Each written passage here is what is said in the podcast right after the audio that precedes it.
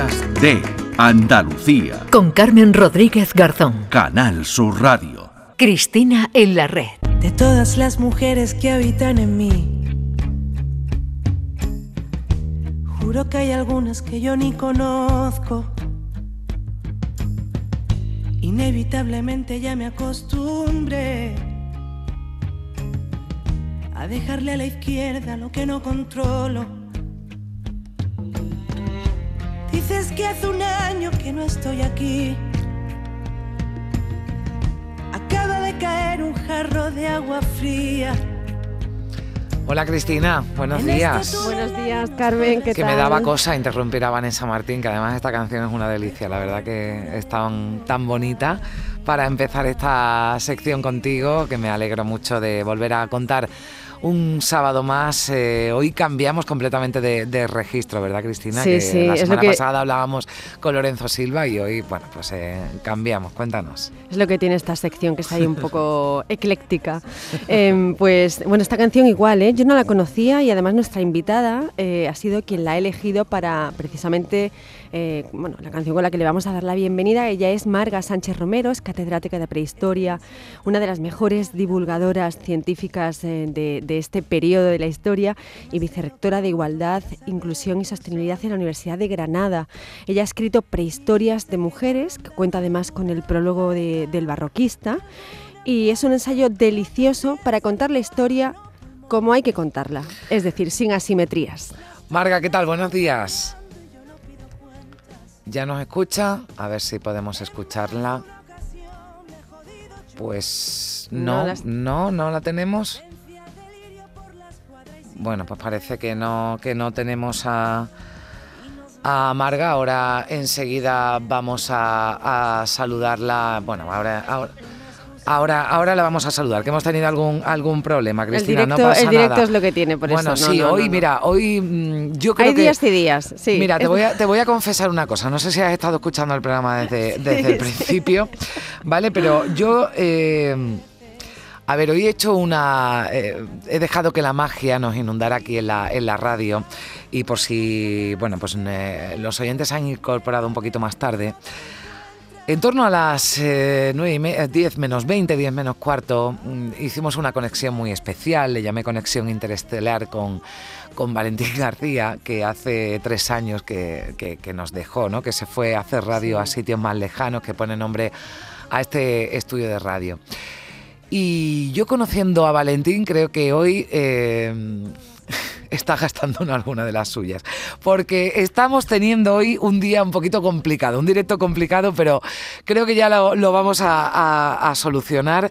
Eh, porque ya creo que saludamos ya, a Marga, a Marga Sánchez Romero, como decías tú, arqueóloga y escritora, que acaba de publicar Prehistorias de Mujeres eh, en ese libro, bueno, pues que nos da una visión distinta o podríamos decir incluso real de lo que verdaderamente ha ocurrido con las mujeres en la historia y en la prehistoria. Hola Marga, ¿qué tal? Buenos días. Hola, muy buenos días. Ahora sí, ya te escuchamos. Podríamos comenzar, Marga, con ese dicho de, de aquellos barros, estos lodos, ¿no? Muy bien definido, la verdad es que creo que es la definición perfecta de lo que intento contar en el libro. Sí, sí, efectivamente. Claro, porque te vas al origen, ¿no? Te vas al, al principio para explicar por qué estamos y por qué hemos estado la, las mujeres en, eh, bueno, pues eh, relegadas, ¿no? A un segundo o tercer plano. Efectivamente, lo que, sobre todo lo que trato de explicar es cómo eh, en esa historia que hemos construido sobre las sociedades del pasado y que venimos haciendo desde el siglo XIX, pues la arqueología, digamos que ha mm, elegido contar eh, un relato en el que las mujeres no salimos muy bien paradas, porque no estamos en el centro de la explicación histórica, no, no, nuestra, las actividades que las mujeres han venido realizando históricamente no han sido consideradas importantes, de manera que, claro, si no, no nos lo creemos, no lo investigamos, no lo enseñamos, pues resulta que efectivamente de esos, de esos barros, ¿no? de, esta, de, esta, de esta construcción que hemos hecho de lo que son las mujeres en la prehistoria, viene la situación actual, ¿no? en la que, bueno, pues basándonos en la prehistoria, eh, hacemos entender a que las mujeres no, no son importantes en el desarrollo de, de nuestras sociedades. ¿no? Eh, Marga, un, un, placer saludarte, por cierto, que había muchas ganas de, de charlar contigo. Eh, Hola, nos das la... buenos días. Buenos días. Nos das la bienvenida con, con, estas palabras. Dice, este no es un libro sobre la prehistoria o sobre las mujeres en la prehistoria. Empezamos bien, me dirás. En realidad es un libro sobre las mujeres de hoy y sobre cómo la historia y la arqueología nos han ido situando en lugares poco visibles y marginales, cómo nos han definido y cómo nosotras hemos asumido esos lugares. La premisa que pretendo demostrar es muy sencilla. Las mujeres hemos participado en la vida social, política, económica y cultural en todas las sociedades a lo largo de la historia. Y te pregunto, ya por entonces, que mira que nos pilla lejos, ¿eh? y además como bien cuentas en esa línea del tiempo deliciosa que aparece en tu ensayo entre el prólogo del barroquista y el comienzo del libro, eh, ¿tanto empeño ya desde el principio para relegarnos?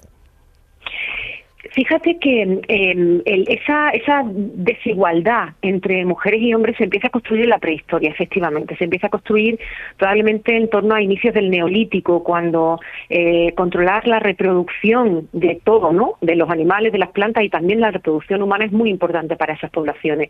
Y es un proceso que es muy lento, muy lento. Ten en cuenta que son, estamos hablando de cientos de, de años. Cuando hablamos de prehistoria, hablamos de miles y de decenas de miles de años con mucha facilidad, pero tenemos que situarnos en eso, ¿no?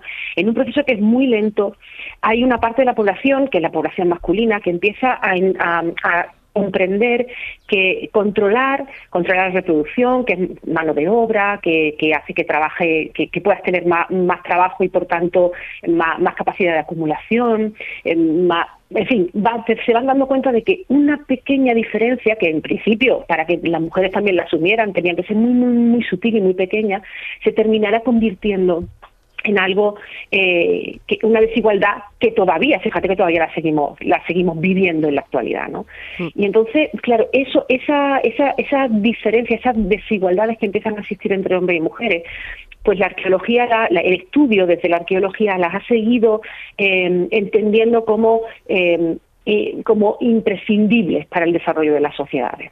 Y entonces, bueno, pues evidentemente esto como se ha construido, se puede deconstruir y volver a construir las relaciones de, otra manera. De hecho, eh, nosotras, nosotras como mujeres no tenemos nada que ver con los derechos que tenían las mujeres hace 100 años. ¿Por qué? Porque todo esto se construye a través de, del diálogo, de la negociación, de la reivindicación de derechos, de, todas estas cuestiones. ¿no? Entonces, eso es lo importante saber, que no hay nada natural ni nada esencialmente eh, predeterminado para, para construir esa desigualdad. Eh, eh, si hay culturas, Marga, las menos, en las que las mujeres sí han mantenido un papel eh, predominante, ¿cómo, ¿cómo se han aislado de ese machismo histórico, de ese androcentrismo? Mira, realmente em, cuando hablamos de, esas comunidades en las que las mujeres tienen un mayor poder, porque mujeres poderosas ha habido siempre, mujeres eh, eh, mujeres que han tenido poder, pues las, encontramos en las sociedades de la Edad del Bronce, las encontramos en Egipto, las encontramos en, en, todas las sociedades realmente, hay mujeres que han tenido poder. Pero el, cuando hablamos, cuando nosotros hablamos de matriarcado o patriarcado, cuando hablamos de patriarcado estamos hablando del, del poder por norma, no norma en manos masculinas, digamos.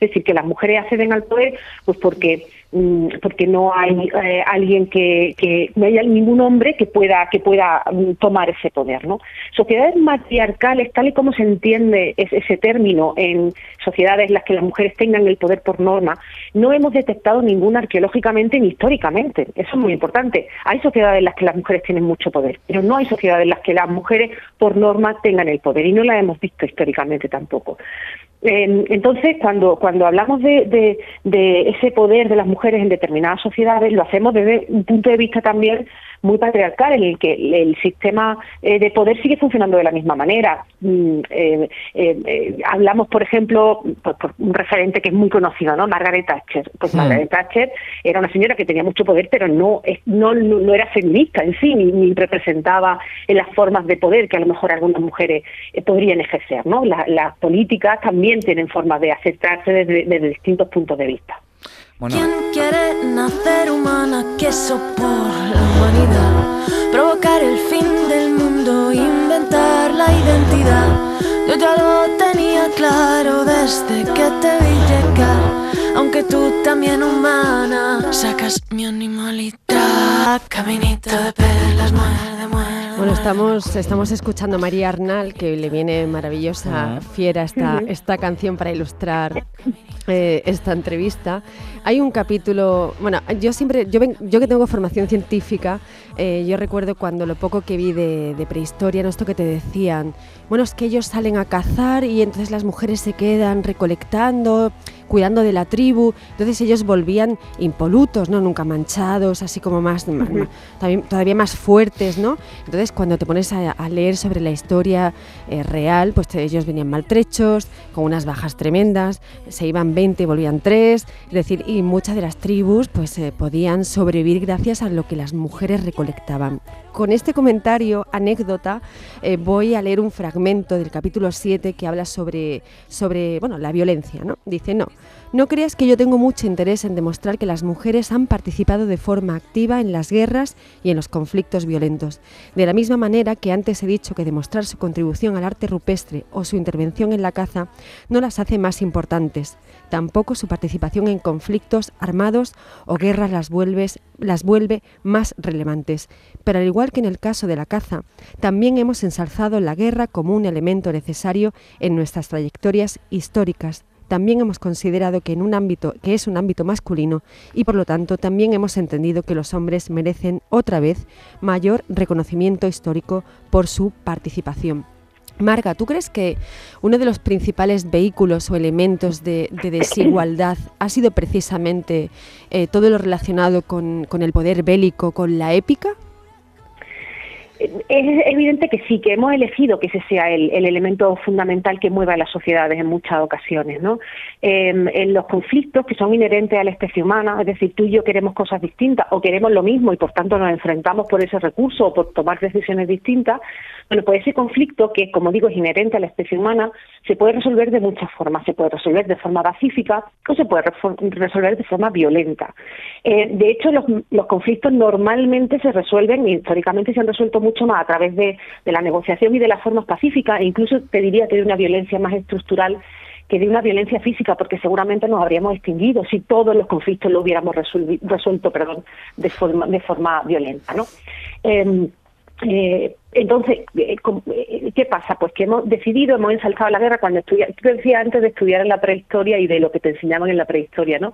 Pues imagínate cómo se ha estudiado también la historia medieval o la, historia moderna. Se ha hecho eh, guerra, tratado, tratado, guerra, guerra, tratado, durante muchísimo tiempo, así como se ha enseñado la historia, ¿no? De manera que nos ha parecido que eh, ese enfrentamiento violento, ese conflicto bélico, esa guerra era lo que nos ha hecho avanzar, ¿no? Lo que ha hecho que seamos capaces de seguir avanzando. La violencia como, como un elemento, incluso te diría, de complejidad social, ¿no? Mm. Lo que digo ahí es que eso no es así, o que yo al menos pienso que no es así. De hecho, creo que la mayor parte de los conflictos se han resuelto de forma pacífica, pero que en cualquier caso las mujeres también hemos participado en esa en esa guerra eh, hay una hay una y además lo hemos hecho de todas las maneras posibles desde luego como víctimas y como víctimas de violencia de guerra por ejemplo con, con las cuestiones relacionadas con la, con las violaciones y con y con otras muchas muchas formas no o lo que estamos viendo ahora mismo en Ucrania de mujeres que, que tienen que salir de sus casas porque tienen que proteger a su familia, ¿no? Y salen de y ahí están también las mujeres, pero es que también encontramos a lo largo de la historia, por ejemplo, en la edad del bronce, hace un 2000, 2500 antes de Cristo, en la zona del centro de Europa, eh, mujer, tumbas de mujeres jóvenes que tienen no solo tienen el armamento necesario y tienen eh, eh, espadas y escudos, sino que además en sus propios cuerpos vemos lo, eh, la, las heridas que han sufrido, ¿no? Porque sufren traumatismo, sufren tajo de las espadas, heridas defensivas. Por tanto, y, y, insisto, yo no creo que las mujeres sean más importantes porque están participando en las guerras, ¿no? No es decir, bueno, como ya participáis en la guerra mm. o ya hemos visto que cazáis, pues ya estáis en el mismo escalón que nosotros. No, pero que también estábamos ahí, pues también, sí que es verdad. Hay una, una, parte muy interesante del libro en el que dedicas al cuidar, eh, en el que uh -huh. dices que bueno, la arqueología con perspectiva feminista eh, ha trabajado en profundidad estas actividades vinculadas a los cuidados y, y que llama o denomina las actividades de mantenimiento. Y es muy interesante, posiblemente sea el capítulo más necesario para entender eh, lo que decías al principio, ¿no? Estos barros, estos lodos, eh, siempre lo digo al Mm. revés, pero bueno, seguro que se me entiende. Aquellos Pues barros, los lodos, ¿no? los, lodos, los lodos, barros, porque al fin y al cabo estamos siempre Da igual, metidas... lodo y barro exactamente. Es verdad. Estamos al final siempre metidas en el mismo charco, así que estas actividades de mantenimiento, ¿no? Es lo que nos ha atravesado históricamente y seguimos enredadas en esto, ¿no, Marga? Sí, sí, eh, efectivamente, mm, eh, digamos que las mujeres se nos ha por un lado negado estar en determinadas actividades que además han sido las que han considerado la historia que eran más importantes, pero es que además lo que han hecho es invisibilizar aquellas actividades que es verdad que las mujeres han hecho históricamente. Eso lo que no vamos a hacer es negar que las mujeres han cuidado, han atendido al, al, al, a los temas del mantenimiento, de la, de la alimentación, del, de la sanación, de la curación, de la educación. Eh, Ese ha sido el, el- durante históricamente el ámbito de las mujeres. El problema que, que tenemos es que hemos decidido que esas actividades no tienen valor. Y eso ha sido una construcción histórica presente.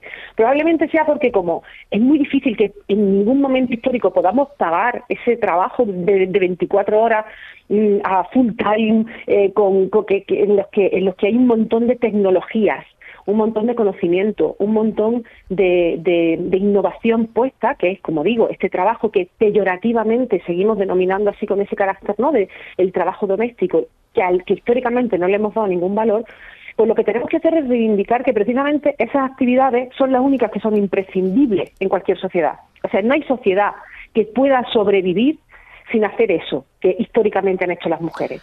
Y es esa lectura desde el presente de que esto no tiene valor, de que esto lo hace cualquiera, de que esto no tiene tecnología, que no supone esfuerzo, que no supone trabajo, eso es lo que ha hecho que las mujeres estemos en una posición de desigualdad respecto a los hombres.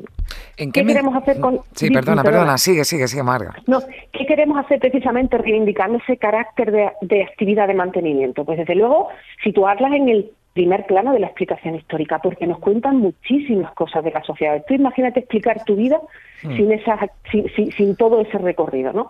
Pero además queremos quitarle el carácter esencialista sobre las mujeres, porque no es verdad que las mujeres sean las únicas que puedan cuidar, y no es verdad que las, las mujeres sean las únicas que puedan hacer esas actividades, ¿no? Sí, sí, Marga, ya una, una, una última cuestión antes de despedirnos. Eh, Yo te quería preguntar, a ver si me. ¿En qué medida ¿no? la religión también contribuye a, a ese, a marcar ese papel secundario y olvidado de las mujeres? Es evidente que, que es un papel importantísimo porque eh, eh, es una forma, la religión al fin y al cabo es una forma de ordenarnos socialmente y, y en eso pues las grandes religiones, las religiones del libro, eh, ¿no? el, el judaísmo, el islamismo, el cristianismo han seguido repitiendo esos patrones y han y como además han- normalmente han estado asociadas a posiciones de poder, ¿no? en vez de estar en, en muchas ocasiones con, con, con la gente más necesitada, sino que han utilizado esas posiciones de poder para, para imponer sus criterios pues evidentemente han sido unos elementos fundamentales para, para sostener también esa, esas desigualdades. ¿no? Mm. Si el frío rompe la noche, descarcha.